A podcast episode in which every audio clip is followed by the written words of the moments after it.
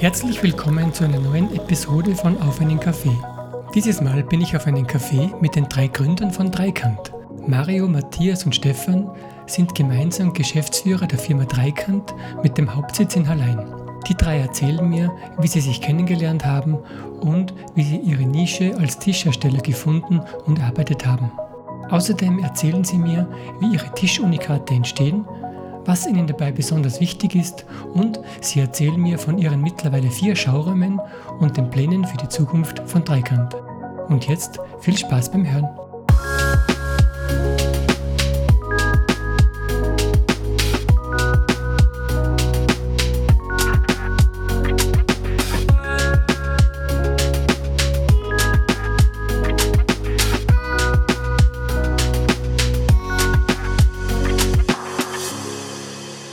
Ja, danke für alle Fälle, dass ihr euch Zeit nehmt.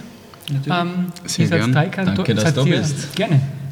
Ähm, ihr seid Dreikant, ihr seid immer schon da in Hallein. Habt ihr da gegründet? Wir haben in Golling eigentlich gegründet. Ähm, Schauraum ähm, war aber der erste da in Hallein. Das heißt, unser Headquarter, seit wir eins haben, ist in Hallein. Genau. Okay. Und ähm, habt ihr, was habt ihr vorher gemacht? Das ist eigentlich die Frage. Was habt ihr vorher gemacht? Ähm, ja, wir, wir, drei kennen uns aus der, aus der Schulzeit. Ähm, wir sind gemeinsam in die Hauptschule gegangen. Ähm, danach haben sich aber unsere Ausbildungswege getrennt, aber nie die Freundschaftswege. Mhm. Und so sind wir eigentlich immer Freund geblieben. Ich bin ins Holztechnikum in Kuchel gegangen, der Mario in die HTL in Hallein und der Stefan ist gelernter Maschinenbaumeister. Mhm. Also ganz gemischt. Und wie seid ihr nachher drauf gekommen, dass ihr gemeinsam was mit Holz macht? Ja. Oder wie ist die Idee zu Dreikant entstanden letztendlich? Das ja, das hat eigentlich alles mit einem Couchtisch angefangen. Mhm. Also man muss ein bisschen weiter ausholen vielleicht. Wir, haben, wir wollten aber was miteinander machen und haben halt aber überlegt, was wir, was wir miteinander am besten können und was wir machen können. Und haben halt tausend verschiedene Ideen gehabt. Und irgendwann ist einmal ein Couchtisch so in den Raum gekommen und dann haben wir gesagt, eigentlich passt das ganz gut, weil handwerklich kennen wir uns ganz gut aus und das macht uns Spaß. Und haben eigentlich einmal so mit einem Couchtisch angefangen. Mhm. Und dann, dann hat uns das recht Spaß gemacht und es war echt geil, also den Couchtisch zum Bauen. Und am Ende, wenn wir ihn fertig gehabt haben, haben wir mal nachgerechnet und dann haben wir drauf gekommen, ja scheiße, eigentlich, eigentlich können wir das nicht verkaufen. Weil natürlich den ersten Tisch, da brauchst du halt lang, bis du den machst und da, den haben wir relativ aufwendig gebaut.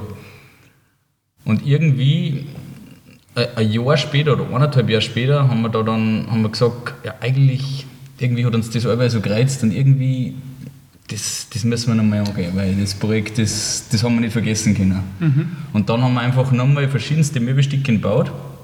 Das war damals im Weihnachtsurlaub und haben, glaube ich, 46 Möbelstücke gebaut.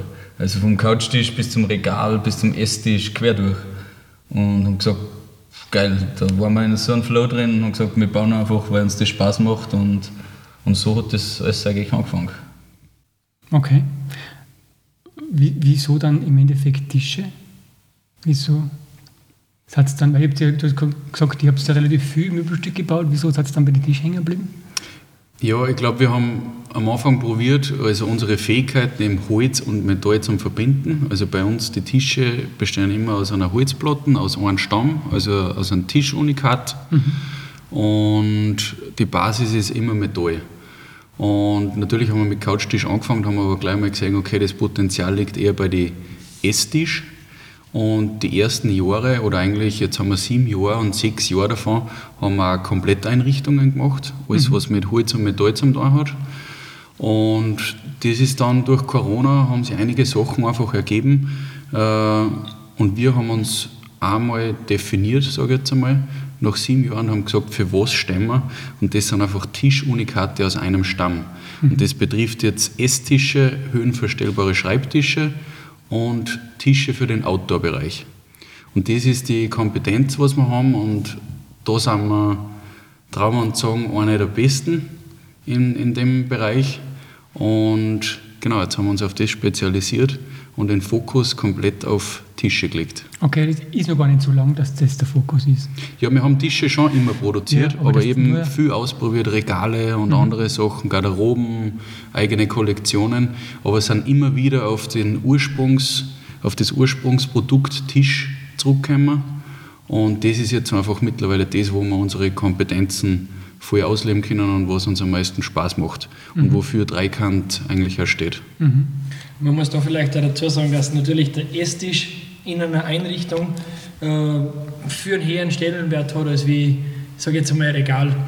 natürlich kann ein Regal extrem spannend sein und da ähm, kann ich mich da genauso ausleben, aber im Endeffekt so fürs Familienzusammenleben oder generell fürs Leben, was in einer Wohnung, in einem Haus ähm, stattfindet, ist natürlich der Esstisch ein richtiger Mittelpunkt. Und alles, was sich darum dreht, da schwingen Emotionen mit, äh, macht Spaß damit zu arbeiten und so haben wir uns da natürlich auch irgendwo gefunden und gesehen, okay, da können wir einerseits am Markt einen riesen USP aufbauen, dass wir sagen, hey, wir bauen nur Tische und da nur sehr extravagante oder nur sehr aufwendige, nur sehr einzigartige Tische. Wenn man das jetzt mal im, im Vergleich sieht, dann haben wir ja eigentlich in der Möbelbranche in einer Nische von der Nische. Weil wer baut schon nur Tisch und wer baut dann schon nur solche Tisch. Also Ja. von dem her eigentlich Ja, man kann nicht alles äh, gut kennen. Ich kann nicht Regal, ich kann nicht der Beste im Regalbau sein und gleichzeitig der Beste im Tischbau. Und darum haben wir gesagt, wir wollen einfach den Fokus komplett auf Tisch legen und da wollen wir die Besten sein. Und darum ist das eigentlich so entstanden. Okay, interessant. Und wie ihr angefangen habt, habt ihr das zu dritt allein gestartet? Nebenberuflich. Habt ihr das nebenberuflich gestartet? Das wollte ich gleich fragen. genau. Eineinhalb Jahre haben wir es eigentlich nebenberuflich gemacht.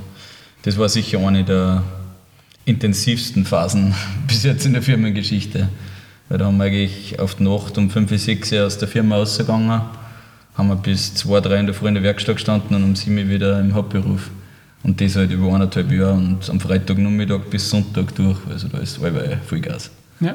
Das war schon intensive Zeit. Das waren aber so die Zeiten, wenn du vor Mitternacht heimgekommen bist, wo gleich mal wer gefragt hat, hey, alles klar, geht's dir eigentlich gut? Hab's gestritten, so bist, so bist du schon daheim. Okay. Und das habt ihr in Kuchel. Äh, was Das war noch in Gulling. Das war in Gulling. Also die Gründungswerkstatt war das, direkt ist in Gulling, Ja. genau. Da war vorher mehr oder weniger alles beieinander. Da war die Schlossserei, die Tischlerei Ja. und ähm, das Büro drinnen, obwohl das Büro nebensächlich war. Es war ein Laptop-Arbeitsplatz. Es war aber dann relativ schnell, dass eigentlich die, die Tischlerei für das, was wir da wollten, fütz, fütz klar war. Also wir haben dann gleich mal eine große Partnertischlerei gehabt, bei der wir super aufgehoben waren über einige Jahre, wo es dann zum Schluss eigentlich schon so war, dass zwei Leute von uns fix bei dem ein- und ausgegangen sind. Also die haben in der Früh bei dem in der Werkstatt angefangen ähm, und haben eigentlich den ganzen Arbeitsplatz dort gehabt. Habt ihr euch da quasi eingemietet, Genau. damit ihr Platz habt? Mhm. Okay. Und wie seid ihr den Vertrieb da am Anfang angegangen? Das war ganz rustikal. Da haben wir einen Rustikal trifft's Schiffscontainer. gut, ja. Da haben wir einen Schiffscontainer gehabt, wo die Platten drin waren. Dann haben wir mit den Kunden da hin, haben die Platten übergeklappt und da waren halt dann zehn Platten da oder was und Ja. da hat man sich aussuchen können. und das war halt natürlich, für die Anfangszeit hat es passt. Ja. Eigentlich konnte man sich das so, glaube ich, nicht mehr vorstellen, aber in Anfang und die Leute haben das auch cool gefunden. Die haben gesagt, hey, die Jungs reißen da was an und so ist das dann. Ja, und wie, wie habt ihr quasi, Vertrieb ist klar, wenn ihr die Platten herzeigen wollt, aber wie seid ihr mit den Kunden ins Gespräch gekommen? Da haben wir eigentlich schon bei, die erste Messe war in der Panzerhalle in Salzburg. Da haben wir bei so einem Kunst- und Designmarkt mitgemacht und da haben wir halt mal so unseren ersten Stücken ausgestellt. Und so ist das dann irgendwie aber weitergegangen. Ja. Natürlich Social Media halt auch viel. Ja, und schon auch von Anfang an eigentlich viel Netzwerk und so. Also das ist nach wie vor nur ein Riesenthema, aber wenn wir jetzt irgendwo einen Schauraum aufbauen, dann wollen wir uns natürlich da schon in der Gegend auch ein Netzwerk aufbauen und natürlich schauen, ähm, ja, dass wir nicht nur uns auf Social Media oder auf Mhm. Annoncen verlassen müssen oder so. Das hat uns am Anfang voll viel geholfen. Also wir waren halt voll viel unterwegs auf verschiedenste Veranstaltungen, haben da Leute kennengelernt und halt auch viele, die was uns dann einfach unterstützt haben. Die haben gesagt, ah, ich habe ja ein paar Spätzle da, stell euch vor. Und so ist das dann irgendwie aber so weitergegangen. Das eines von unseren wichtigsten Sachen, so muss man eigentlich sagen. Weil wenn wir uns jetzt den Umsatz, so wie wir es vom vorigen Jahr angeschaut haben, dann haben wir ein Drittel, was reine Weiterempfehlung ist. Das heißt einfach, irgendwer, der zu einem anderen sagt, hey, da musst du hin, weil das ist geil. Und dann weiß man auch, wie wichtig so ein Netzwerk ist. Im Vergleich, Social Media ist genau also ein Drittel. Mhm. Das heißt, Netzwerk ist gleich viel wie Social Media, das ist schon. Mhm. Ja, und die Kundenbetreuung und der Kundenservice steht halt bei uns an oberster Stelle. Weil, wie der Matthias schon gesagt hat, ein Drittel ist Weiterempfehlung und die Kunden empfehlen uns nur weiter, wenn die sagen, das ist eine saugeile Firma, das haut hin. Und darum ist uns halt das auch extrem wichtig und Fehler können jedem passieren natürlich, aber wenn halt was passiert, dann muss da sein und muss sagen, passt, was tun wir, ja. machen wir was, geht dahin. Und das Ganze drumherum, also vom, von der Platten aussuchen bis zur Einschulung, wie öle den Tisch, bis zum Service, also das ist alles aus einer Hand bei uns und das ist uns halt wichtig, dass da einfach die Komplettbetreuung von uns gemacht wird. Mhm. Genau. Sind die Tischspeicher alle offen, dass man es ölen muss, oder gibt es der, dass sie zu lackiert sind? Oder tut man das da? 99 Prozent Ölmaß. Ja. Also gibt natürlich aber wieder mal einen Kunden, der was sagt, ich möchte es lackiert haben, aber eigentlich kannst du sagen 99 Prozent werden ja. geölt. Ja so viel wärmer. Ja, wir haben da extrem hochwertig gutes Öl und das hält echt viel aus und von dem her funktioniert das dann auch so. Mhm. Und jetzt gibt es eigentlich schon sieben Jahre, habe ich ausgekehrt. Ähm, hat es in der Zwischenzeit dann auch mal wieder einen Dämpfer gegeben, wo ihr euch gedacht habt, verdammt, haut das jetzt dann doch hin oder war das im Endeffekt immer äh, ein geschmeidiges Bergauf? Hat es da einmal. Ja, ich glaube, den, den Dämpfer gibt es mehrmals im Jahr, wo man sich denkt, okay, geht das jetzt gut oder gehen wir jetzt zu Risiko ein und am Ende des Jahres oder nach den sieben Jahren muss man sagen, ja, eigentlich ist stetig bergauf gegangen, was aber jetzt auch nicht so die Kunst ist, weil wenn man eine Firma frisch aufbaut, äh, geht es am Anfang einmal relativ schnell bergauf.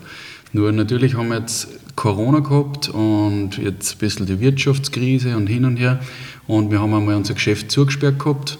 Und das sind halt dann schon so Momente, wo du überlegen anfängst. Und da haben wir auch schon über zehn Angestellte gehabt und dann sitzt du daheim und denkst, okay, wie sollen wir jetzt was verkaufen und wie geht das jetzt weiter? Und solche, aber ich sage mal, aus so einer Krise oder aus solchen Situationen, das schwarst dich halt nur für mehr zusammen, weil wir haben echt ein super Team. Wir sind jetzt insgesamt 15 Leute, also 12 Angestellte und wir drei. Mhm. Und auch während Corona haben wir da eigentlich immer offen mit jedem geredet drüber und gesagt, okay, was sind die nächsten Schritte, was können wir machen. Und jetzt im Nachhinein gesehen, glaube ich, war das ein wichtiger Punkt von, von der Dreikant-Geschichte, weil man einfach weiß, okay, wenn der Hut brennt, muss man zusammenhelfen, muss man offen drüber reden und so kommt man aus dem auch wieder raus. Und es war für uns jetzt nie Option, dass wir sagen, boah, jetzt läuft schlecht, jetzt lassen wir das, sondern ganz im Gegenteil, eher nur mal einen draufdrucken. Auch wenn du sagst, das ist jetzt schwieriger und wie soll das gehen, aber wir haben uns halt immer gedacht, okay, jetzt muss irgendwann wieder bergauf gehen, weil das gibt es gar nicht anders. Und jetzt im Nachhinein gesehen, hat das alles Vor- und Nachteile gehabt, muss man sagen. Und natürlich gewisse Sachen dämpfen die extrem, aber dann machen sie andere Situationen auf oder andere Gegebenheiten und dann kannst du halt umso mehr davon profitieren. Ja. Ähm, Habt ihr das Gefühl, dass jetzt abgesehen von Corona, jetzt lassen wir das einmal beiseite, ne? da habe ich dann auch noch eine Frage dazu, aber vor Corona, vor der Corona-Zeit, habt ihr das Gefühl, dass äh, die Kunden, die da sind, Mehrwert gelegt haben schon vor Corona auf eine Qualität, wie ihr das macht? Oder ist es dann mit Corona mehr geworden? Oder wie verhält ihr das aus eurer Sicht? Wisst ihr, was ich? Ich finde, dass es den Trend generell zur Qualität schon länger gibt wie Corona. Ähm, wurscht, ob das jetzt im Lebensmittelbereich ist, im Möbelbereich oder sonst irgendwo. Ähm, die Leute wollen was Gescheites, wollen wissen, wo es her ist. Man sieht es ja auch viel mehr in der Mode auch mittlerweile und überall. Es muss nicht nur gut ausschauen, sondern es soll jetzt auch mit gutem Gewissen anziehen können. Und gleich ist das auch in unserer Branche. Also ja. natürlich gezwungenermaßen oft oder auch, sage ich mal, äh, aus anderen Hintergründen muss man sich oft einmal ein anderes Möbel kaufen, wenn man ein ganzes Haus einrichten muss oder eine ganze Wohnung. Aber im Endeffekt legen die Leute da schon wirklich Wert drauf und wollen nicht, dass das irgendein schwindeliges Sparplattenkastel ist, das was beim Anschau schon fast ja. zusammenfällt. Und was für uns halt immer super ist, weil weil wir oft diskutieren, wer ist unsere Zielgruppen oder welcher Alter hat unsere Zielgruppen. Und das ist, da sind wir schon drauf gekommen, es gibt extrem viele Junge, äh, die das extrem wertschätzen, so ein Tisch. Also so ein Tisch ist wirklich was Emotionales und wir haben echt viele Kunden, die um die 30 oder sogar unter 30 sind, mhm. die oft einmal sagen, sie sparen dort und da lieber ein, aber der Tisch, das muss was gescheit sein und was Wichtiges, weil da sitzt den ganzen Tag oder sitzt jeden Tag am Tisch, da wird diskutiert, gelacht, gerät und, und das ist einfach ein wichtiger Bestandteil ja. von dem Ganzen. Und das ist für uns dann eigentlich fast nur cooler, wenn wir sagen, die jungen Leute können wir mit so einem Produkt auch begeistern. Ja. Und das wird schon immer mehr, finde ich. Verstehe. Ähm, und hat sich das dann mit Corona verändert, würde ich sagen? Abgesehen davon, dass du natürlich einmal zugehabt habt, aber... Es hat sicher nochmal befeiert, weil natürlich, wenn Lockdown ist, dann sitzt du nur mehr beim Tisch und das haben auch die Kunden zu uns gesagt, hey, jetzt sitzen wir statt einer Stunde, zwei Stunden beim Tisch jeden Tag und dann wird dir nochmal mehr bewusst, wie wichtig das eigentlich ist mhm. und der Zusammenhalt in der Familie halt nochmal mehr oder nochmal wichtiger ist. Und das, das haben wir schon auch gemerkt, also dass das eigentlich positiv war. Ja. Ähm, und dann noch eine andere Frage, was mir einfällt zu Corona, gehen wir gerade durch den Kopf, geht auch noch. Ich habe schon mehrere Gespräche geführt mit unterschiedlichsten Branchen ähm, und im Endeffekt habe ich eigentlich fast von jedem die gleiche Geschichte gehört, wenn es um Corona geht, weil die meisten haben die Zeit irgendwie positiv nutzen können. Da sind Projekte entstanden, Ideen entstanden, auf die es anders vielleicht gar nicht gekommen waren. Ist das bei euch auch so gewesen? Ja, also wir, wir, haben, wir waren auch relativ kreativ, speziell, speziell wenn wir daheim gesessen sind, haben wir gesagt, okay, jetzt haben wir nichts zum Tun, nichts zum Verkaufen, äh, machen wir Kollektion. Mhm. Haben wir gesagt, das ist super, online verkaufen und Ding. Da haben wir Kasteln gemacht, haben uns ein System überlegt, voll die coole Kollektion, schaut echt lässig aus. Und wo wir nachher aber im, im Nachhinein dann draufgekommen sind, dass, dass das jetzt mehr oder weniger ein Projekt ist, was nicht ganz zu Ende gedacht ist oder was gar nicht so in unser Sortiment eingepasst hat. Aber das war einfach so cool, weil wir gesagt haben, wir überlegen uns was und wir haben auch irgendwas verkauft und das hat auch funktioniert. Nur dann im normalen Alltag äh, war es dann einfach ein bisschen schwer umzusetzen. Mhm. Und das ist halt nachher auch so ein Projekt, wo du extrem viel lernst dabei, wo wir voll akribisch waren, aber was im Endeffekt nachher so ein bisschen ein Corona-Projekt war. Wo wir dann auch gelernt haben, glaube ich, dass wir sagen, okay, das Projekt ist nichts geworden, das stampfen wir ein. Weil das haben wir eigentlich vorher nie so richtig da und da haben wir es einfach mal gesagt, okay, wir haben was gelernt dabei, aber irgendwann muss loslassen können, so quasi, ja. und neue Sachen. Und das, glaube ich, war schon ein wichtiger Schritt, weil das musst du auch können. Wenn du da schon mal viel Arbeit einsteckst und viel Energie und dann musst du mal sagen, passt aus, das lassen wir jetzt, das war schon ein bisschen eine Überwindung auch. Ja, verstehe ich. Es war ein bisschen ein Backup eigentlich, weil wir haben gesagt, okay, was passiert da jetzt? Und was passiert, hat ja keiner gewusst. Wir haben gesagt, ja, okay, wenn keiner mehr in den Schauraum geht, ja, wie verkaufen wir dann? Und haben gesagt, okay, dann müssen wir was finden, wie wir online verkaufen können. Und um das Ganze haben wir dann quasi diese Kollektion umgeschrieben. Mhm. Und wie sie ausgestellt hat, dass wir eh wieder weiterverkaufen können und dass uns unser Hauptgeschäft eh nicht wegfällt, haben wir es dann auch mit gutem Gewissen wieder aufhören können. Lassen können. Genau. Aber es fast eines der schwierigeren Sachen und auch extrem wichtig, dass man die Satz anbringt, dass man sie nicht verfranst. Ja, voll. Hätte aber auch anders sein können. Hätte auch sein können, dass die voll aufgeht, die Kollektion, und wir sitzen jetzt da und, und machen nur mehr die Kollektion. Ja, ja. Weißt du, das weiß man nicht. Also. Weiß man nicht. Man muss es machen. Ja, genau. Drüber reden man recht nicht. Gell? Genau. Das ist definitiv so. Das ist meistens so. Gute Ideen haben viele Leute, aber wenn sie es nicht machen. Ja, sicher. Ja. Mhm. Das kommst nicht drauf, ob es geht oder nicht. Mhm. Ja. ja, Wahnsinn. Ähm, und ihr habt mittlerweile ähm, Schauräume an mehreren Standorten. Wie, wie ist es zu dem am Ende gekommen? Wie hat sich das entwickelt jetzt da? Das, da war es das erste, oder? Da in Hallein? Genau, ja. Da war eigentlich das erste. Dann ist einmal für ein Jahr lang ein Pop-Up-Store in Salzburg gewesen. Mhm. In der Papas Boutique damals. Dann haben wir in Wien einen Schauraum aufgesperrt. Und jetzt die nächsten haben Zürich und Palma. Mhm. Genau. Und Salzburg. Und Salzburg. Salzburg genau. Mittlerweile sind wir so, cool, so, haben wir so eine coole Phase, wo wir jedem immer einen vergessen. Jetzt mal, wenn wir über unsere Schauräume reden, Okay. dann ist immer einer so, okay, Stefan war gerade in Palma und in Zürich und vergisst wieder Salzburg. Ich war gerade in Salzburg und in Zürich und sage wieder, ah ja, Palma ist ja auch noch. Das Aber man muss Ja, weil sagen, alles gleichzeitig das war. ist ja. jetzt Ja, das sind zwei Monate, es hat sich extrem viel da. Also letztes Jahr haben wir so eine Phase gehabt, wo wir gesagt haben, wir machen alle Prozesse in der Firma, reizen wir aus und machen wir perfekt quasi. Und heuer haben wir jetzt so eine Phase, wo wir richtig wieder andrucken und wo wir jetzt die drei Schauräume innerhalb von zwei Monaten eigentlich aufgesperrt haben. Also jung ist das noch. ja.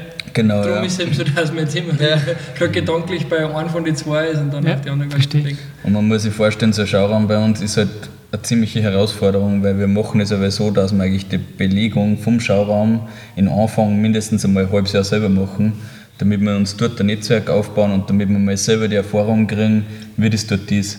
Weil du kannst nicht einfach in Zürich jetzt zum Beispiel einen Mitarbeiter anstellen und der sperrt und verkauft Tisch.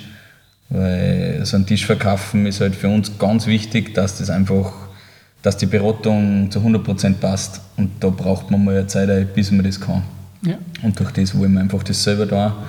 Und jetzt pendeln wir eigentlich zwischen Palma, Zürich und Salzburg hin und her. Und Wien auch noch ein Mal. Und Wien. Und auch. Wien, ja. ja. Wien haben wir einen Verkäufer dort, aber da haben wir auch wieder da. War Wien der erste, Genau. den ihr das gemacht habt. Gibt es jetzt seit gute drei Jahren, oder? Ja. Ich habe mich jetzt selber gerade gewundert, weil ich gesagt habe, eigentlich, dass wir da schon wieder drei Jahre sind. Ja, da haben wir genau aufgespielt, wie Corona angefangen hat. Ja, genau. Ja, da haben wir glaube ich fünfmal wieder zugesperrt für jeweils Der war eigentlich am, Wochen. der war am öftesten zu, ja. Ja, der war brutal. Der Wien dann einen separaten Lockdown gehabt hat. Ja. Da haben wir so ein ganzes Jahr haben wir den selber eigentlich, da haben wir immer ein ganzes Jahr in einem Fünferrad haben wir über Jahr gefahren. Aber jeder drei Tage, also immer die Hälfte der Woche haben wir verteilt. Dann war der Anschlag auch noch. Da haben wir auch wieder zu gehabt. Das war auch bei uns in der Gassen. Das war auch eine wilde Aktion. Also voll arg. Ja, und jetzt haben wir im Heuer, haben wir, im- oder mit Ende letztes Jahr haben wir gesagt, wir wollen einfach weiter aussehen als wir Salzburg, drum auch Zürich und Palma. München steht allweil noch ein bisschen so am Plan, aber das hat sich noch nie so ergeben.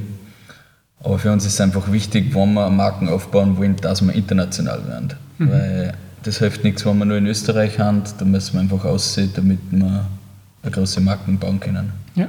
Ja, klar. Es war auch ganz cool, wie der Stefan jetzt gerade gesagt hat, äh, mit, mit München, weil München steht bei uns schon viel länger auf dem Plan. Und das war jetzt so, wenn wir mal so gesagt haben, okay, wie könnte man uns das vorstellen? Ja, jetzt haben wir Wien, als nächstes Mal zumindest ein anderes Land, die passen nicht mehr München. Und das hat sicher über anderthalb Jahre gedauert, eigentlich, was wir mit München quasi Zeit verloren haben, weil wir gesagt haben, ah, das ist zu groß, ah, das ist zu teuer, ah, das ist zu klein, das ist die falsche Lage und hin und her. Und irgendwann haben wir alle miteinander schon so die Nasen voll gehabt, schon wieder zum 47. Mal jetzt nach München auszufahren, was anzuschauen, was dann wahrscheinlich eh nicht passt.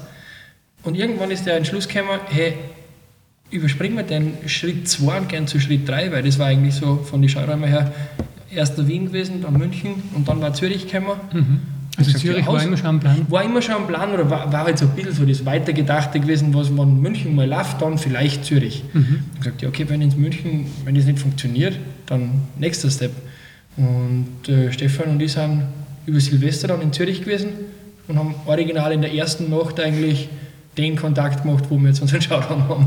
Durchs, Also, durchs Fortgehen, weil wir in Ja. einer Bar waren und den Barbesitzer kennengelernt haben. Und der hat zufällig eine Immobilie frei gehabt, weil wir mit ihm geredet haben. Also das war. Ja, oft ist halt echt, da haben wir dann im Nachhinein dann mal so gesagt, eigentlich arg, jetzt fahren wir anderthalb Jahre nach München raus und fahren einen Tag nach Zürich, Zürich. und genau der Kontakt ist. Warum extra Zürich?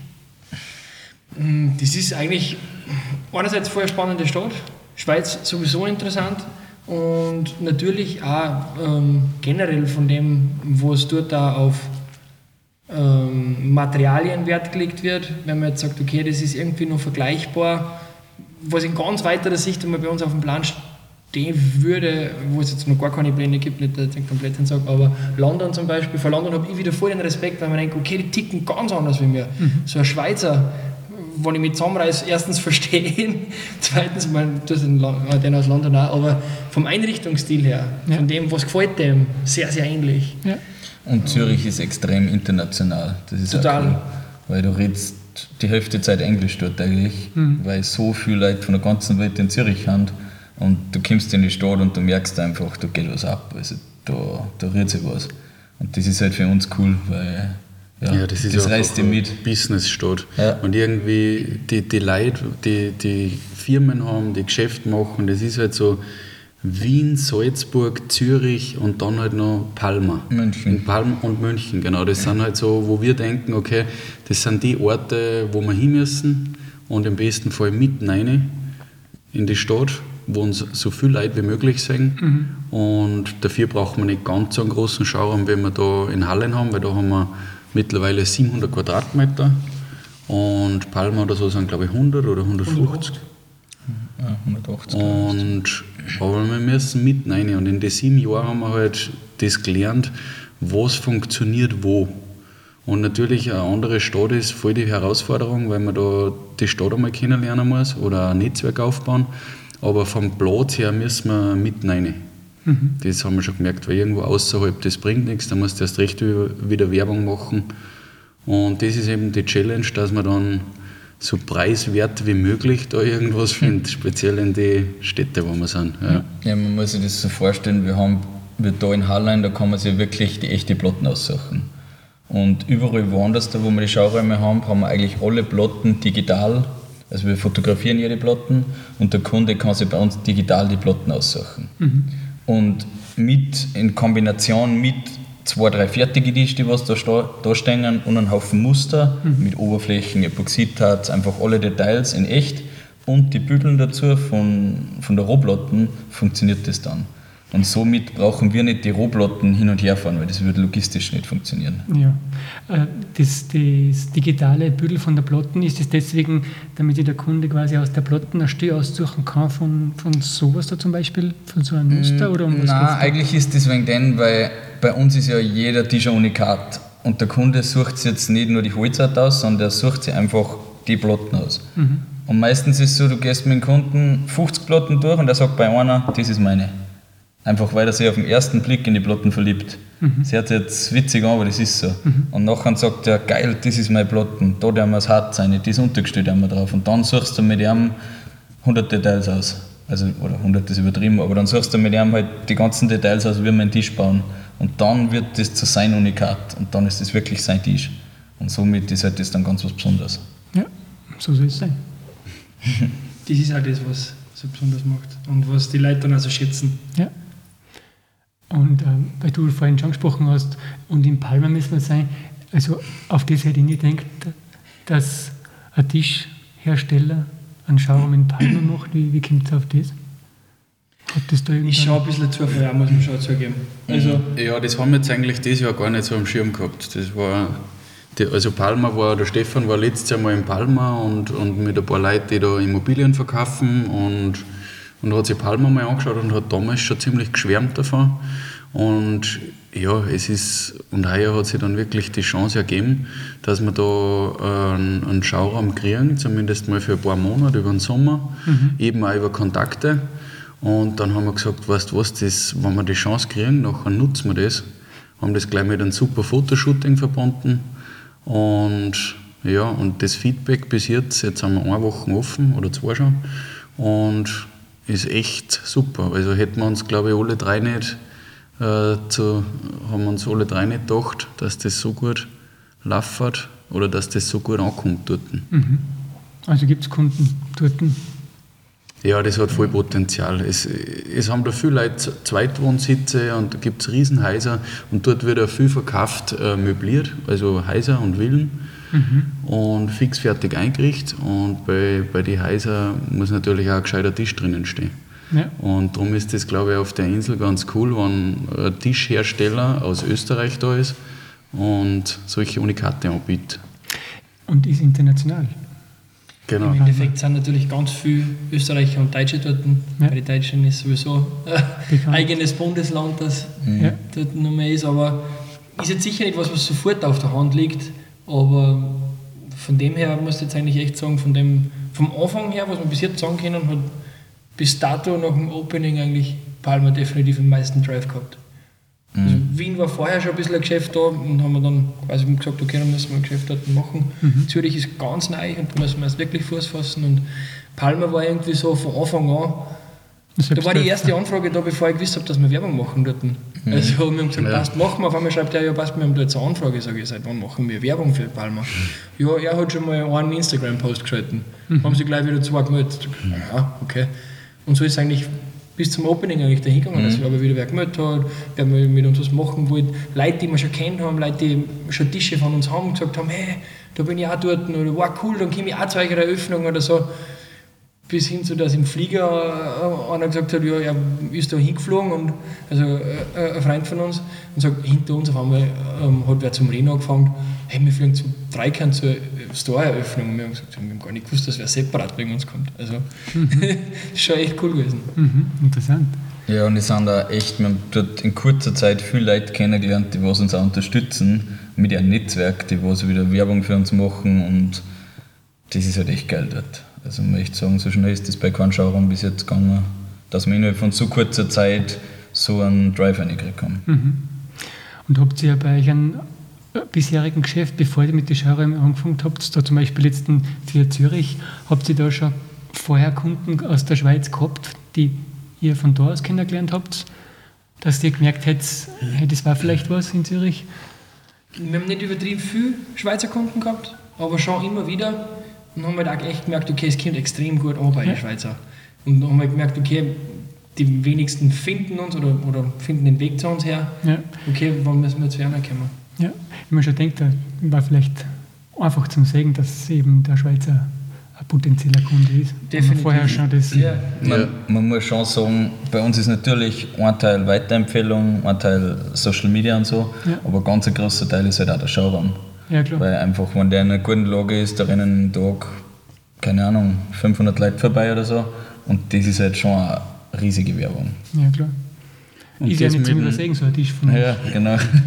Und das mit, mit den Schweizer war halt das erste Mal, wie wir in der Pappus Boutique in Salzburg waren, mhm. weil halt, glaube ich, viele Schweizer auf Salz, also nach Salzburg auf Urlaub fahren oder zu den Festspielen.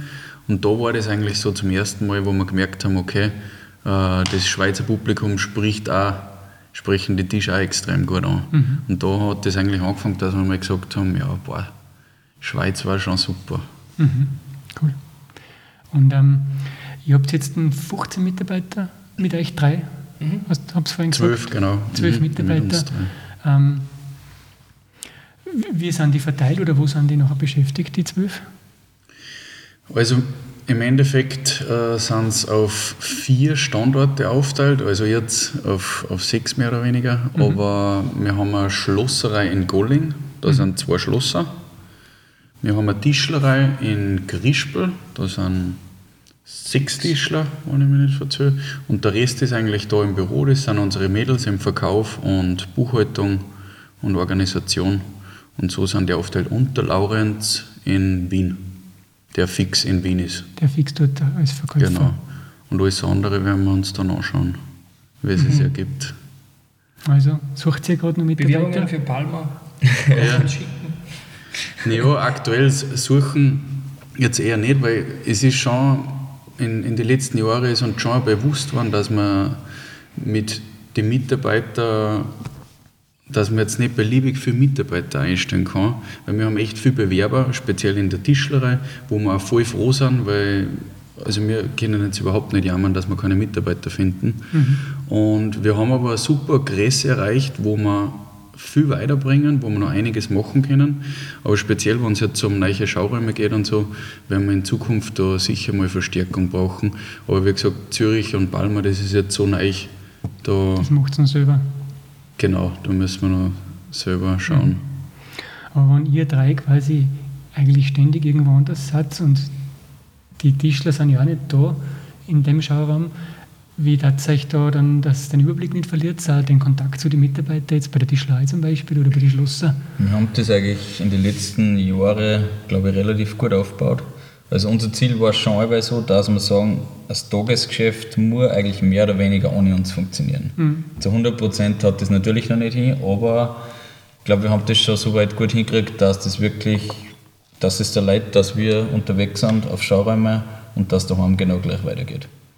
Also jeder hat seine Aufgaben, natürlich wie in jeder Firma, dann gibt es einen Werkstättenleiter und Zuständige dazu. Mhm. Und das läuft echt gut und unser Team ist halt komplett motiviert. Da sind wir echt froh drum, dass das so hinhaut und es zieht jeder noch einen Strang und da geht halt gut was weiter. Das ist gut. Aber das mit dem Kontakt, wie du gemeint hast, das ist natürlich das, also es gibt glaube ich keine Woche, wo nicht einer von uns nicht irgendwo einmal zum Beispiel in der Tischlerei aufschlagt mhm. oder, oder in der Schlosserei aufschlagt.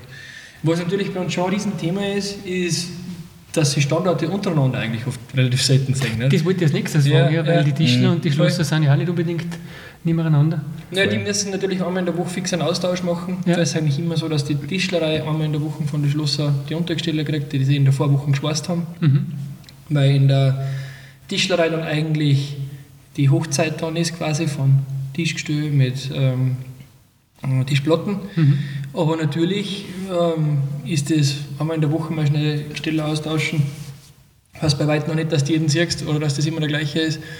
Und sind wir schon immer sehr dahinter, dass immer wieder mal was gibt, wo wir alle zusammenkommen. Ja. Mhm. Und was natürlich auch ist, Besprechungen, wo nicht so einer nicht da ist, dann machen wir halt das digital.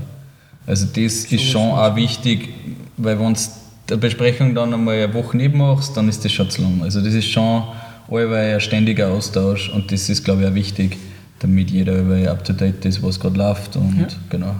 Ist gerade bei solchen Sachen dann gefährlich, wenn du viel unterwegs bist oder wenn gerade viel los ist, dass du sagst, ja, dies brauchen wir jetzt nicht auch noch besprechen, so quasi, das tun wir nächste Woche. Und irgendwann auf einmal ist das gar nicht mehr so wichtig. Und irgendwann schäfert es einmal, wo weil du denkst, ja, ja klar, wir haben jetzt seit eigentlich einem Monat die Besprechung nicht mehr gemacht. Ja, ja. ja vor allem der, der Flow, den Sie ja vorhin da besprochen haben, dass eben so viel weitergeht, das geht nachher leicht einmal mhm. verloren, wenn da irgendwie die Kontakt Voll. Mhm. anreißt.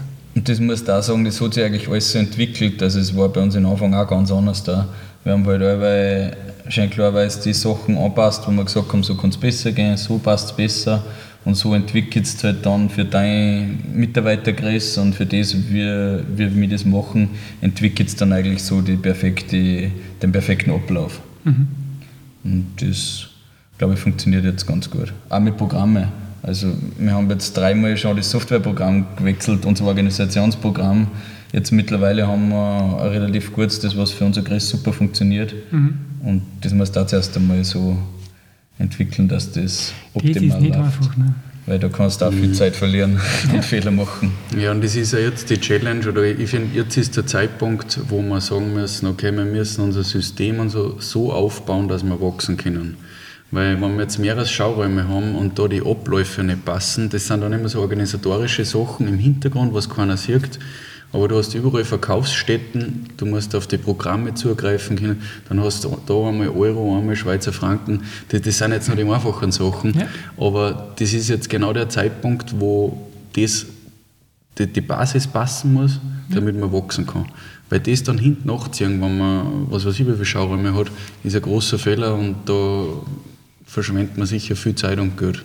Darum ist das auch so ein Part, was, was voll wichtig ist und wo wir auch schon für unsere sieben Jahre, glaube ich, relativ gut aufgestellt sind.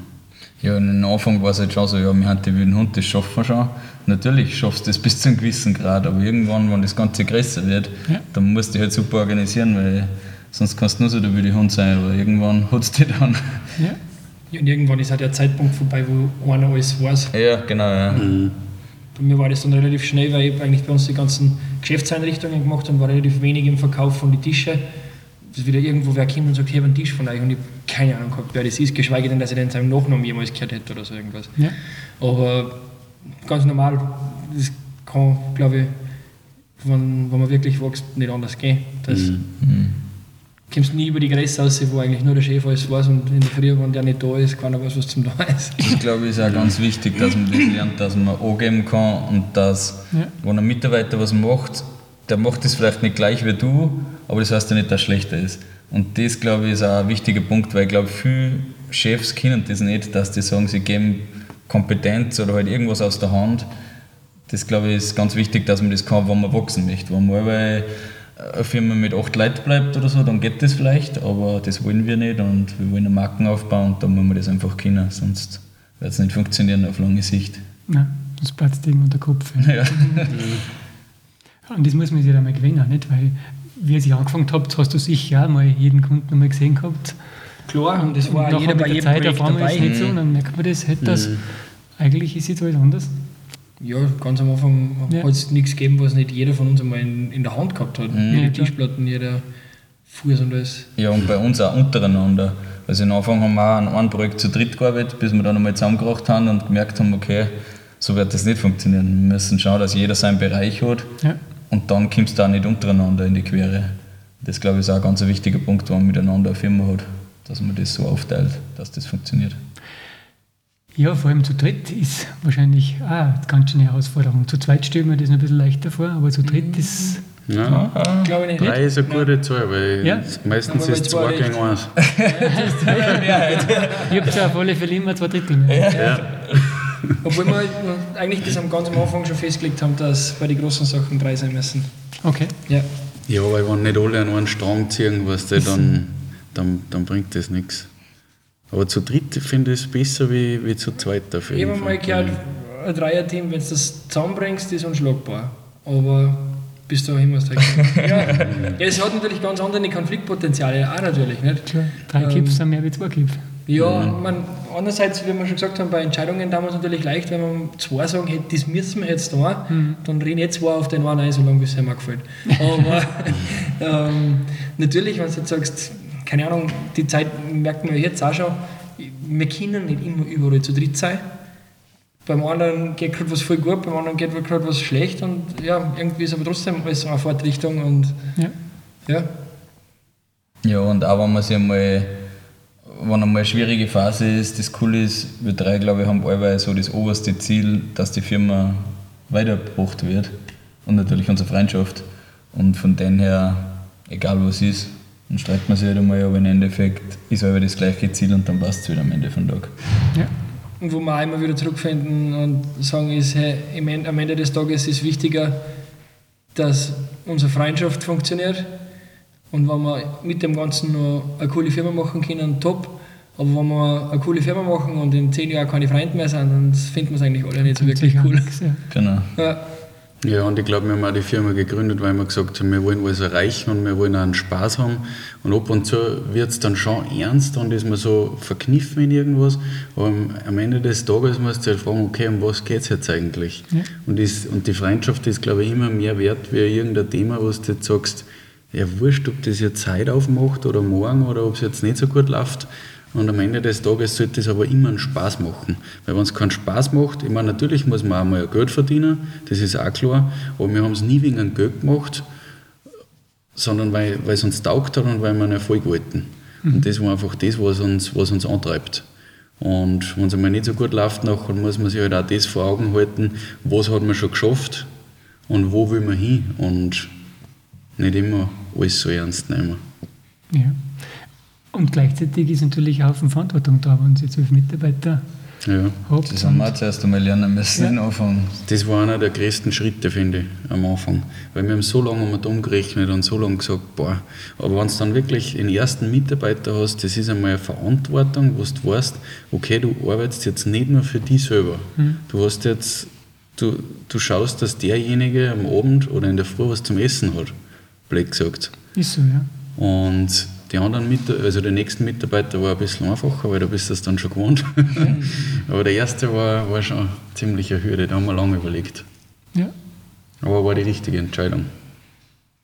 Und beim vierten merkst du dann, wie viel du diesen Monat überweisen musst Ja, an die Sozialversicherung und Genau. dergleichen nicht. Das Mhm. ist dann auch irgendwann einmal was, an das man sich ganz schön gewohnen muss. Ja. Aber ich muss echt sagen, das, weil jeder immer sagt, ja, das kostet so viel und hin und her. Es ist alles berechenbar und es kann da nichts Besseres passieren wie super Mitarbeiter. Ja. Weil wenn du dich auf die verlassen kannst und wie der Stefan schon gesagt hat, wir wollen die Firma so aufbauen, dass das mehr oder weniger ohne uns läuft. Ich finde es immer verantwortungslos, wenn man, wenn man eine Firma hat, wo alles auf einen hängt. Wir schauen ja, dass wir jede Position, äh, dass wir ein Backup haben, dass zumindest der Zweite das kann. Weil es sollte mal irgendwas sein mit einem und es hängen dann 15 Leute in der Luft und die Firma gibt es dann nicht mehr, dann war alles umsonst. Und das, glaube ich, soll nicht das Ziel von dem Ganzen sein. Ja. Und darum ist das das oberste Ziel, dass, das, dass wir das gescheit organisieren. Mhm.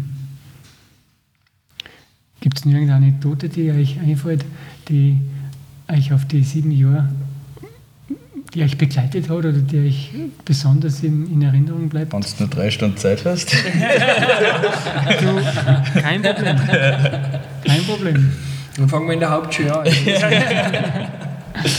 Nein, meine schon im Betrieb. Ja.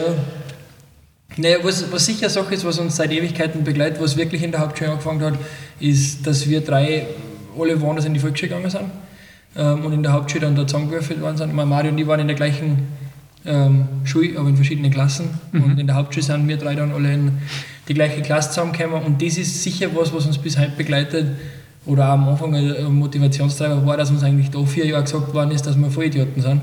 Und dass das eigentlich überhaupt nicht tut, wenn, wenn wir drei was gemeinsam machen. Und es war auch in der Zeit so. Also es war egal, was wir da haben und wenn wir uns nur so zusammengerissen haben, ist da irgendein Plätzchen rausgekommen, irgendwann ist was passiert oder wir haben, keine Ahnung, wieder mal einen Dreier in Betragen gekriegt oder irgendwas wieder heimgezeigt, was halt zum Unterschreiben gewesen ist, was wir nicht schon wieder angestellt haben. Mhm. Und das war halt schon ein bisschen so unser Antrieb, war ein bisschen, natürlich nicht nur wegen dem, aber dass wir gesagt haben, hey, also wenn wir drei was machen, und das eigentlich jetzt mal voll cool ist, finde ich es noch nicht lässig. Also. Die haben das Kreative nicht verstanden. Nein, die haben, das, die haben den Ansatz nicht verstanden, was wir damit bezwecken wollten. Ja, und ich glaube, man merkt das auch bei uns in der Firma, egal ob das jetzt eine Firmenfeier ist oder was man lernt, wir nehmen halt schon alles ein bisschen lockerer, als wir waren jetzt in einem alteingesessenen Betrieb, den es schon seit 30 Jahren gibt, Kim. Ja. Und das, glaube ich, da können wir auch die Mitarbeiter mitreißen und unsere Weihnachtsfeiern oder generell unsere Feiern sind sicher die lustigsten, glaube ich, was es so gibt. also da. Und ja, es ist aber eine Gaudi, sagen wir so. Mhm. Und wann macht ihr in New York ein Store auf? Nächstes Jahr. New York, New York haben wir schon. Haben wir schon, ja, aber das, ja, das ist ein großer Schritt. Aber. Das ist ein großer Schritt, weil einfach die Entfernung nochmal ganz was anderes ist. Ja. Aber das war auf jeden Fall ein Traum. Nichts, was ins Handgepäck passt. Genau, ja. ja. Ich habe was mitgehabt, wenn wir nach Palma geflogen sind. Er hat Speck mitgehabt und äh. ich habe Das kann man auf den Tisch legen, aber der ja, Tisch selber. Ja, aber das ist definitiv ein Traum, dass wir da irgendwann nochmal einen Schauen machen. Mal schauen. Ja, wer weiß, vielleicht Sie irgendwelche Kontakte auf. Ja. In Palma oder in Ja, ist sehr oft so. Man kann das gar nicht so planen, ja. weil oft muss das einfach so dann nehmen, wie es die Kontakte oder was sie ergibt. Und da hat es echt schon oft Sachen ergeben, was wenn du jetzt ein halbes Jahr zurückgeschaut hast, wo wir uns selber in Vogelteit hätten und sagen, nein, das wird nicht gehen. Und auf einmal durch irgendwelche neue Sachen geht es dann auf einmal durch. Auf, ja. Und dann musst du halt dranbleiben. Ich bin gerade letztens nach Zürich gefahren im Zug und dann hat es äh, Planänderung gegeben. Wir haben wo aussteigen müssen und neben mir sitzt einer und ich habe schon gecheckt, der hat das jetzt überhaupt nicht verstanden, weil die das halt nur auf Deutsch gesagt haben. Mhm. Und dann habe ich dem das erklärt und gesagt, voll cool. Und dann dreht sich nachher noch und sagt einfach so, by the way, I like your hoodie. Und dann fangen wir zum Reden an und auf einmal ist halt der aus London mitten in der ganz, ganz hochwertigen Küchenindustrie drinnen und sagt, ja, wenn es wirklich wollt, du ruft an und wenn es vorbeikommt, ich zeige euch einmal, wo was ist, wie die Möbelbranche bei uns tickt, dann keine Ahnung, muss nächstes Jahr nochmal kommen, wenn wir dann dort gewesen sind, ob das ein guter Kontakt war oder nicht, ich weiß es nicht, aber ja. oft, wenn du offen bist und mit Leuten redest, kommst du wieder zu was, also wahrscheinlich, wenn ich den jetzt irgendwo aussuchen möchte oder finde ihn nicht oder der will sicher nicht mit uns reden oder nimmt sich einen Tag Zeit, wenn wir nach London kommen oder so. Mhm. Das. Ja, wie ich ja da oft schon betont habe, das Netzwerk ist einfach eines der wichtigsten Dinge, in, fast egal in welcher Branche, kann man sagen. Ja, ja. definitiv. Ja, und du definitiv. musst dann einfach offen sein und ich glaube, das haben wir alle drei und mit denen uns sicher nicht schwer, wenn wir Gefühl, ja. irgendwo sind, dass wir gleich mit wem schatzen und halt, ja, egal was das für eine ist, wir haben glaube ich zu jedem gleich, das ist halt auch ganz wichtig, glaube ich, dass du jeden gleich wertschätzt ja. und das kriegst du halt dann so zurück auch. Ähm, was mich jetzt noch interessiert, mal ein ganz anderes Thema. Ähm, wenn es um das Rohmaterial selber geht, ums Holz, ich meine, da hat es in den letzten Monate und Jahre Preisänderungen gegeben. Und dann stellt sich die Frage, wo, wo kommt das Holz bei euch her? Hat das irgendeine bestimmten, eine bestimmte Herkunft oder, oder wie das ihr da? Weil ja das Thema Nachhaltigkeit und dergleichen sind ja immer ganz, ganz oben auf die Agenten. Definitiv, das ist ein ganz wichtiger Punkt bei uns. Ähm, also Unsere Plotten sind zu 95% aus Österreich, Deutschland oder Schweiz. Mhm. Ich bin da immer unterwegs und da ganz, ganz viele Kontakte. Also du machst den Einkauf genau, von dem genau. Material? Ähm, und da ist es uns halt auch wirklich wichtig, dass wir mit vernünftigen Leuten zusammenarbeiten, die was weißt, okay, einerseits die Philosophie stimmt, ja. wir sind irgendwo auf einer Wellenlänge, das sind oft Sympathiesachen, wer was kriegt und so. Ja. Und das ist uns auch wirklich wichtig, weil im Endeffekt das, was wir da verkörpern, das muss Hand und Fuß haben. Ja, dann kann ich das das mit irgendeinem, mit irgendeinem Tropenholz machen. Das war Ja. nicht unsere Philosophie. Wir haben, wie gesagt, ich habe es 95% gesagt, aus einem gewissen Grund natürlich. Ist mal was aus Italien dabei, ist mal was aus Belgien dabei. Ja. Das einzige Mal, wo wir wirklich was gehabt haben, was aus Übersee war, waren einmal drei Platten A-, was wir von einem befreundeten ähm, Händler gehabt haben, der wenn wir in Kalifornien kennen und sagt, hey, das müsst ihr mal probieren, das ist voll cool. Mhm. War echt ein cooles Zeug, ähm, aber im Endeffekt bei den Sachen, was wir heimisch haben, wir können mittlerweile jeden Farbton darstellen. Es gibt von hell bis ganz schwarz wirklich alles. Natürlich schwarz ist jetzt keine Durchholzfarbe bei uns, aber auch da finden wir Wege. Wir haben da so Thermoverfahren Mhm. mit der Mitteliner, wo wir da wirklich ganz dunkle Holzfarben machen können. Wunderschön. Und wenn ich die Möglichkeit habe, das aus der Region zu beziehen, brauche ich es nicht um die halbe Welt fahren. Mhm. Ich habe ja vor kurzem gelesen, wenn es um den Klimawandel geht, dass die, ich habe das da gelesen, glaube ich, hat sich auf Deutschland bezogen, dass die deutschen Wälder nicht so gut geht. Merkt sie das auch, oder? oder Naja, wir haben jetzt mit der, mit der direkten Forstindustrie wenig zum tun, Habt weil ihr das nicht. Also, natürlich schon, wir hängen auch irgendwo dran, Ja. aber das, was wir haben, ist wieder, wie ich vorher gesagt habe, die Nische von der Nische. Ja. Das ist ähm, ein Baum, der seit 150 Jahren auf dem Fleck steht und jetzt einfach anfängt, ist auf einen Gehweg zum Fallen, äh, fallen, fallen zu lassen und dann aus dem Grund gefällt werden muss. Mhm. Das hat jetzt nichts mit einer planbaren Forstwirtschaft zu tun. okay. Zum Beispiel jetzt. Nicht? Ja. Es gibt natürlich andere Gründe, warum solche Bäume oft ähm, weg müssen oder umfallen oder was auch immer. Ähm, aber im Endeffekt ist das jetzt nicht was, was in Masse verfügbar ist oder was, wo jetzt eine Riesenindustrie dahinter steckt. Ich verstehe, also die Bäume, die ihr braucht, sind eigentlich durch die Bank Bäume, die wirklich schon alt sind. Ja, Und das heißt, das sind meistens dann Bäume, die aus gewissen Gründen weg müssen. genau. Was genau. immer die Gründe nachher sind. Mhm. Aber das ist nichts, was jetzt, ein, keine Ahnung, aus einer größeren Waldbeforstung In, ausgeschlagen in, in wird. Menge definitiv In nicht. Nein. Es gibt natürlich auch Okay. in Deutschland Wälder, wo Bäume in der Größe stehen. in größeren Mengen meinst. Nein, wo dann einmal wieder in einer größeren Menge ein so, Ach so, so, ja. ein Bomben dabei ist quasi. Ja. Aber das jetzt, wo du sagst, okay, da an dem Hügel da hinten, da stehen 200 solche das, Mhm. die gibt es nicht. Also das ist quasi ein Teil von euch einer Marken, dass die Tischplatten eigentlich alles alte Ja. Bäume sind. Mhm. ja, und komplett handverlesen eigentlich, weil Ja. im Endeffekt ich kann zu keinem hingehen und sagen, hey, bitte mal 100 solche Platten.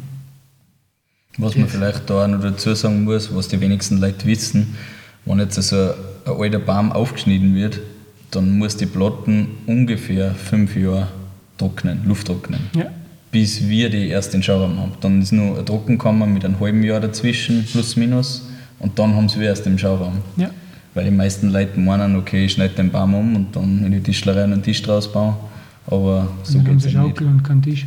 Genau, ja, genau ja. Ja, so einfach geht es leider nicht. Also da haben bei so einem Tisch, auch wenn man so sieht und der schaut vielleicht jetzt einfach aus, aber da haben ganz viele Kleinigkeiten, die was ganz wichtig sind, Ja. damit der Tisch dann auch funktioniert, gerade bleibt und Ja. die Qualität hat, was er haben sollte. Ja, Ihr habt ja keine verleimten Platten oder so, das ist immer Alles aus oder einem fast Stamm. immer Ja. Genau. Scheiben aus dem Stamm. Genau. Teilweise machen wir es bei den Nussplatten, dass wir zwei zusammenspiegeln, Mhm. weil oft die einfach die Nuss heimisch oft nicht so groß wäre, oder ganz, ganz selten über einen Meter in der Breite und alles, was aus einem Stamm ist, die mehreren Leute wollen einen Tisch mit einem Meter Breite natürlich, oft Ja. ist mal 80 mal 90 oder so, aber ähm, entweder wenn die Holzart sehr speziell ist, dass man mal zwei zusammen dann Mhm. oder so wie da. Man sieht ja jetzt nichts beim Podcast, aber es ist ein runder Tisch, an dem wir gerade sitzen. Auch der ist aus zwei Stückchen zusammengebaut, ist aber aus einem Stamm quasi. Nicht? Ja. Genau. Aber wenn du sagst, zwei äh, zusammen da, dann geht es um die Breite von dem Genau. Tisch, aber nicht in Genau. der Dicke. Ja, oder das so. sowieso. Genau. In der Dicke gibt es nichts Verleimtes. Nein. Das ist Nein. so dick, wie es ist und fertig. Genau. Genau, genau. Ja. Muss man da aus dem Stamm bestimmte äh, Scheiben auszunehmen? Oder ist das egal? Oder Naja, egal. muss das durch die Mitten gehen? Vom, vom Die Stamm? mittlersten sind die besten. Die mittlersten sind sind die die besten. von der Breite Von der her. Breite Von der her. Breite her, Aber ja. jetzt von, von den Eigenschaften, wenn es um die Dicke geht, ist das egal, wo ich das ausschneide oder spielt das eine Rolle? Nicht ganz egal. Im Endeffekt würde man jetzt als Tischler meinen, dass die Mittleren da eigentlich das Lobste sind. Wenn ich jetzt was verleimt, dann schaue ich eigentlich, dass ich keinen Kern drinnen habe. Bei uns ist oft der Kern, wenn man jetzt die ganze Platte anschaut, gar nicht so schlecht, weil da geht es jetzt ein bisschen so um das, wir stehen die Jahrringe. Und wann eine Platten ähm, Feuchtigkeit aufnimmt und abgibt, in was für Richtung will sie sich bewegen. Ja. Muss ich die davon abhalten, dass er Schüssel macht oder will die eh nur breiter und schmäler werden? Von dem her sind eigentlich so die Anschnittplatten von so einem Riesenbaum für uns eigentlich die, die gefährlichsten von dem, wo wir aufpassen müssen, dass es uns nicht verzirkt. Mhm. Die, die aus, ganz aus der Mitte müssen wir natürlich aufpassen, wo der Kern drinnen ist. Da sind riesige Spannungen drinnen, Mhm. Die meistens aber schon wirklich beim Trocknen eigentlich abgebaut werden. Das heißt, so Platten hat dann meistens irgendwo einen Riss drinnen. Mhm. Ist aber nicht weiter tragisch, weil das macht es bei uns spannend. Ja. Und darum ist es auch so wichtig, wie der Matthias zuerst schon gesagt hat, dass wir die Holzhändler auch persönlich kennen, weil wir wissen genau, okay, der liefert eine gute Ware. Weil es gibt auch Holzhändler, die hauen die Platten schneller in die Druckenkammer rein und dann haben da Spannungen drin und das wirkt sich halt erst dann beim Kunden daheim aus. Ja. Das ist halt für uns dann auch ganz wichtig, dass wir einfach eine gute Qualität liefern können, dass wir da auch bis, also die ganze Wertschöpfungskette, auch die Lieferanten kennen und wissen, okay, der liefert richtig gute Platten. Ja. Ähm, vor allem, ihr müsst ja ein gewisses Vertrauen kennen, dass die das wirklich gemacht haben. Bei fünf Jahren Trocknungszeit ist eine lange Zeit. Ja, ist jetzt, ist jetzt nicht bei jeder Platten, Ist klar. aber es geht teilweise sogar weiter auf. Über fünf Jahre ist so bei so einer Orchen, was heißt jetzt 10 cm dick geschneizt. Mhm. Bist irgendwo zwischen dem, du schaust natürlich jetzt, ja, okay, wie schnell ist es gegangen, aber das kommt auf den Lagerort drauf an, das kommt auf die Stärken drauf an, Ja. das kommt auf den Baum. Wenn ich jetzt zum Beispiel einen hernehme, der schon angeschwommen gewesen ist, Mhm. da ist es natürlich nicht so lang als wie ich schläge dem vielleicht oder den haut es im falschen Zeitpunkt um im Windwurf und der ist voll im Saft. Und, Ja. ja. ja, klar, wenn mehr Wasser drinnen ist, Genau. dauert es länger. So er- Orchen wehrt sich halt einfach brutal, bis die das Wasser wieder herkriegt. Verstehe. Und bei dem Metallgestell? da ist wenig Wasser drin. Da ist wenig, Wasser drin. lang trocknen. Ha- Habt ihr da irgendwelche bestimmten Ansprüche an das? Oder? Ja, da ist es eigentlich gleich. Einfach- Also die Lieferanten, die was uns zum Beispiel die Blechplatten liefern, Mhm. die werden ja, wir zeichnen die bei uns in der Konstruktion. Also es wird jeder, jedes Untergestell wird an jede Platten anpasst, weil natürlich die Platten verschieden breit haben. Mhm. Dadurch wird die Breite anpasst, dann die Höhen, weil die Stärke von den Platten auch verschieden ist, Ja. damit aber die Oberkanten gleich ist, weil die ist natürlich genormt. Und so wird eigentlich jedes Untergestell gezeichnet, dann bestimmen wir die Rohteile und dann wird es bei uns in der Schlosserei zusammengeschweißt. Mhm. Und weil ich da sehe, gibt es da ganz unterschiedliche Layouts quasi oder Designs von den Untergestellen. Habt ihr da ähm, ein bestimmtes Portfolio, wo es die Kunden was aussuchen können, so in die Genau. Richtung? Oder? Genau, das bauen wir auch ständig aus. Also wir haben jetzt heuer eben die höhenverstellbaren Schreibtisch dazu gekriegt, Mhm. dann die Outdoor-Tisch, die sind anders da behandelt von der Oberflächen, dass sie nicht am Rosten anfangen. Mhm. Und vor zwei Jahren haben wir mal einen Designer gehabt aus Linz, der hat uns eigentlich zufällig angeschrieben, das war ganz cool, der macht die Design-Uni. Und dann haben wir gesagt, ja passt, jetzt starten wir so ein Projekt, wo wir einfach komplett neue Untergestelle entwerfen mit denen. Mhm. Ehrlich gesagt haben wir uns das auch ein bisschen einfacher vorgestellt, wie es dann war. Also wir haben den ganzen Sommer haben wir, glaube ich, designt mit ihm und haben aber dann eine richtig geile Kollektion rausgekriegt. Und hat sich auch bewährt, weil man merkt einfach, die Untergestelle, was wir da designt haben, die kommen richtig gut an. Funktionieren. Funktionieren. Man muss auch bedenken, natürlich, funktionieren heißt, wenn man sich zusitzt, hat man sich die Knie nicht an. Schauen optisch gut aus, wogeln nicht. Also da haben auch viele Kleinigkeiten, die was aber dann im Endeffekt ausmachen. Ja. Und so Sachen machen wir eigentlich ständig. Also das erweitern wir ständig das Portfolio und schauen einfach, dass wir immer am Zahn der Zeit bleiben. Und, und die Sitzgelegenheiten rund um den Tisch? Da haben wir verschiedene Partner. Habt ihr Ähm, einfach Partner? Genau. Wir sind immer wieder auf Messen unterwegs oder lernen Firmen wo kennen. Ja. Wir sind jetzt zum Beispiel übermorgen wieder in Mailand auf der Möbelmesse. Ähm, und schauen halt da natürlich einerseits sehr auf die Optik, dass zu unseren Sachen dazu passt, andererseits aber auch voll auf den Sitzkomfort. Also es war jetzt da herinnen nicht ein Sessel, wo man nicht selber sagen, hey, da kann ich mich einsitzen oder ja, den kann man anschauen. Ähm, ist uns halt total wichtig. Also das gehört zu einem guten Tisch genauso dazu, als wir eben zu der Tischplatte der Fuß dazu gehört, dass da vernünftige Sessel rundherum stehen. Ja. Und ja, Hilft dir der schönste Tisch nichts, wenn du wenn am nicht gut sitzt. Ja. das Kreuz wenn du Ja, dabei ja, hast. ja.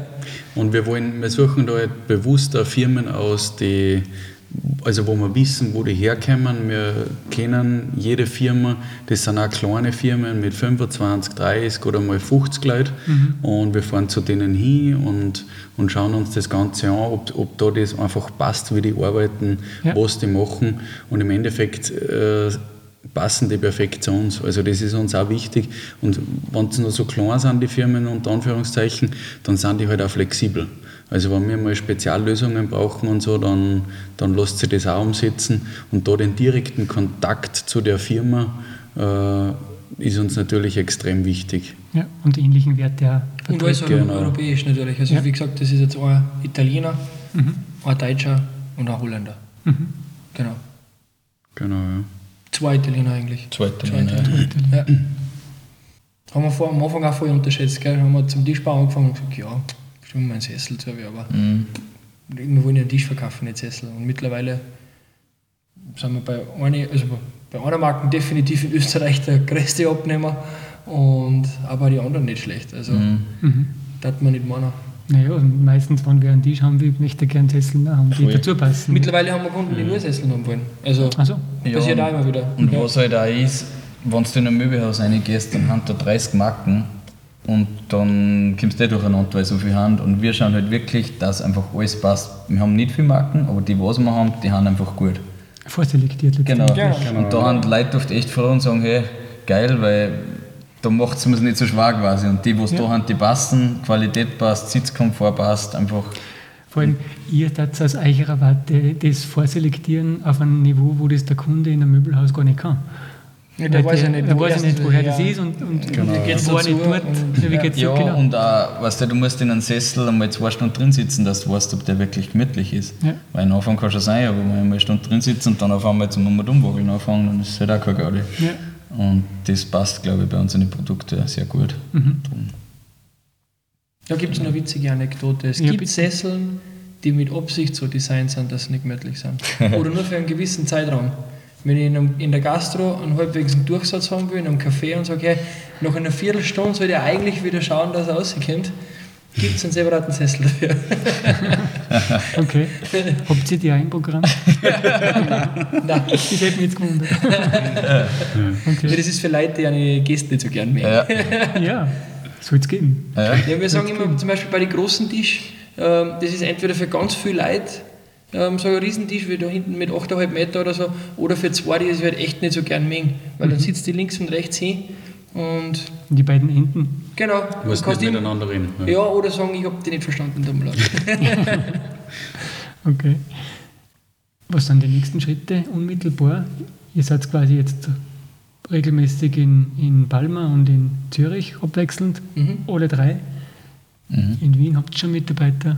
Genau. Und in Mailand seid jetzt ein Du hast jetzt einfach so zwei Tage auf der Möbelmesse. Genau. Mhm. Mit mir jetzt so extra Tisch hinzahlen dann? Nein, das haben wir als Besucher. Das ah, ist als Besucher wirklich, du. Genau. Zum Kontakte knüpfen. Ja, genau. Mhm. Ja, jetzt müssen wir mal schauen, dass wir, glaube ich, die Schauräume mal, die Öffnung ist eine Sache, aber jetzt müssen wir da halt richtig dranbleiben und draufdrücken, dass das einfach anläuft und ja. dass das geehrt wird. Und dann werden wir weiterschauen. Also die Eröffnung in Palma war schon? Genau. Mhm. Zürich ist schon offen, wo es noch keine Öffnungsfeier geben. Mhm. Da warten wir ein bisschen, dass es ein bisschen wärmer wird, mhm. damit wir heraus in dem Bereich auch mit, mitbespüren können. Obwohl, werden wir auch bald einmal machen, jetzt im mhm. Mai dann. Genau. Das ist auch schon gut. Und ich glaube, es ist, also wir haben halt mit den zwei Schauräumen ein bisschen das System umgestellt, eben, dass wir keine Rohplatten in der Gegend um und umfahren und ja. das digital verkaufen. Und das ist so ein bisschen ein neues System, was wir uns zusammenreimen, das ganz gut funktionieren konnte. Und sobald die zwei Schauräume gut laufen oder das System gut läuft, glaube ich, kann man das nachher ausholen und schauen, dass man mehrere Schauräume macht. Ja. Weil das ist dann ein Schritt, wo das Ganze dann auf einmal schon skalierbar ist. Ja. Was aber ganz wichtig ist, glaube ich, was es muss immer in Manufaktur bleiben. Also auch wenn wir das ausrollen, es darf nie sein, dass man einen Tisch irgendwie in Serie, oder das können wir gar nicht, ja. weil natürlich jede Platte anders ist. Mhm. Und das ist schon unser USP und das werden wir uns aber beibehalten. Das soll der Handarbeit bleiben. Genau, das muss eine Handarbeit bleiben, ja. auf jeden wir, Fall. Wir waren schon oft an dem Punkt, wo wir gesagt haben, okay, ähm, soll man zu unserem Sortiment noch was machen, was wer andere vielleicht auch macht, dass man das bei uns auch kriegt oder so. Mhm. Fühlen wir uns nicht an der richtigen Stelle ist nicht das, was wir da wollen den ganzen Tag. Ja. Wir haben dann immer gesagt, im schlimmsten Fall geht das dann noch recht gut. Und dann machen wir nur mehr noch so Standard-Tisch und wir haben keine Zeit mehr für die coolen, großen Tische und gesagt, nein. Ja, und die Unikate, die machen uns halt Spaß und darum eigentlich. Ja. Ja. Darum bleiben wir bei denen.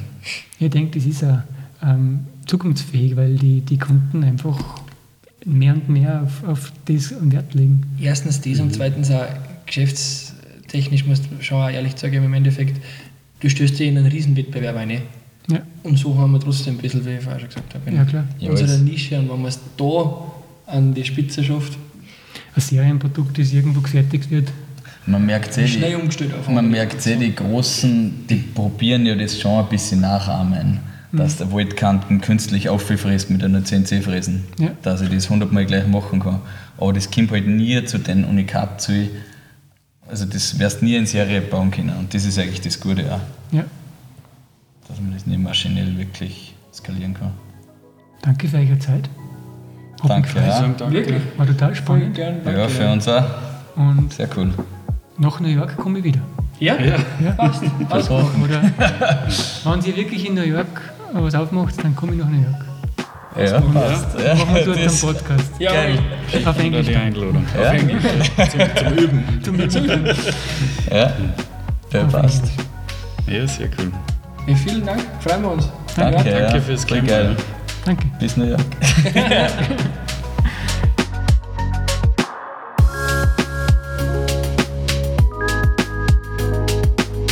Vielen Dank fürs Zuhören und besuchen Sie uns auch auf imagostudio.at slash spotlight.